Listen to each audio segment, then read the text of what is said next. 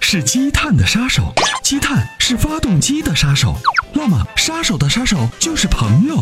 超美全能卫士对积碳说拜拜，简单方便，轻松除碳。微信关注“参谋长说车”车友俱乐部，回复“超美全能卫士”即可购买。你好，哎，你好，呃呃，是参谋长是吧？对，是我本人。你好，哎，你好，我嗯那啥，我想问一下，就是这个，我看了两款车，一个哎是奔驰 E 二百 L，嗯然后还有一个宝马的五二八，嗯，然后这两个怎么选？啊呃， 我前段时间也纠结这个问题，就是对，我现在就特别纠结。对我就一个是买立标呢还是大标，另外一个买五二八呢还是买这个一两百，就是从这两个感觉，我认为啊，它是两种是要买的话，就是买立标。对，他是说奔驰和宝马的用户有很明显的区别。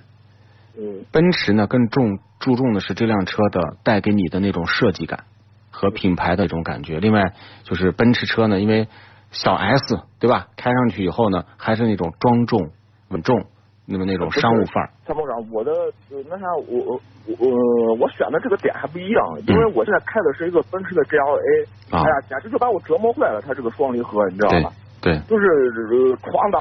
然后闯档4 S 店跟我说是如果升级之后油耗会增加，然后我现在就打算把它卖掉，对然后一直在关注这两款，然后第一个就是这个奔驰的这个呃九那啥，它这个九 9AT AT，对，我现在就是这个书香这个问题，它这个九 AT 到底可不可靠？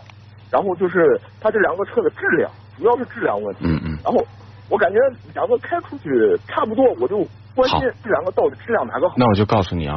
嗯，以好开不好开为评判标准，嗯我认为宝马还是比奔驰好开。宝马是吧？对，就是两个车开完，明显宝马呢对就是一个我就是要有这种，因为长时间都在车上，知道吧？就是一定要开着舒服。我懂你感觉这两个车面子是差不多的，主要是一个质量。我懂你啊，它他说的质量开肯定是宝马五二八开开上去的感觉，就是它的响应性。奔驰呢还有点什么呢？滞后感，就是它对给人感觉就是说一定要满足那种四平八稳的，所以它的动力输出相对比较平顺。呃，好事儿也不是，也是也也有点问题。第二个，九 AT 变速箱在某些情况下会表现出犹豫，表现出这个就是换挡的时候的那种那种，因为你首先用了一段时间之后，发动机的动力会降低啊，对，然后呢，这时候变速箱因为它要拼命换挡、拼命减档，嗯这时候呢嗯，如果动力稍微跟不上，就会出现有点儿就是有点儿双离合的感觉。哦，我现在就是被双离合，哎呀，这个当时没听没听劝，你知道吧？ 然后买了个这个双离合，就是它一二档闯档，我现在简直就受危险，知道吧？车突对然就走明白了，这这对这这是一个大问题，这就是大问对题。呀、对，所以我现在就说是一定要选一个就是这种质量可靠、变速箱要好，然后开起来就是这种没有安全隐患的车，对对对那对就，五二八。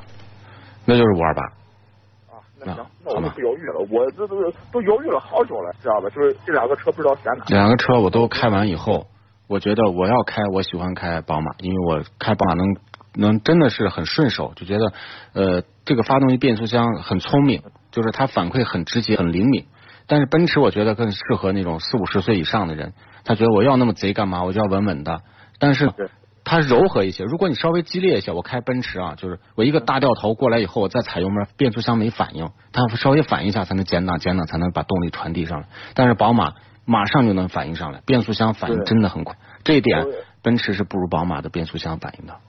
这两个车我都试过，就是我试的没您那么精细，就是大脚起油，就是这个奔驰啊，就是我底板油起那啥起步嘛，知道吧？嗯他们嗯，家说随便试，然后就是奔驰就稍微有一点甩屁股那个样子，然后嗯宝马就直接一气呵成就走了，但是我还是就是有一点舍不得奔驰那个大 屏，嗯呃，是，确实在内饰设计上，嗯奔驰比宝马做的真的是很好，对确实能做到那种豪华感啊、尤其是那种质感。但是你要论驾控的细节，这个这个宝马真的是做的比它好。对所谓哎那开宝马坐奔我还是驰，选车的质量，我去选个五二八，而且嗯而且就是它 ZF 这个八速的变速箱调的比奔驰的自家的这个九速调的真的很顺。这个我开过这么多车，嗯我觉得这是我用过最好的一款八速的变速箱，没有之一。好的，好的，好的，嗯问题有你这么一肯定，我买的时候就更踏实了。好的，好的，那就这样好，张先生行啊行，谢谢您嗯，没事儿，拜拜，再见再见。在出售二手车的时候，你是否也曾有过这样的遭遇？卖价低到你心碎，各种套路，心好累。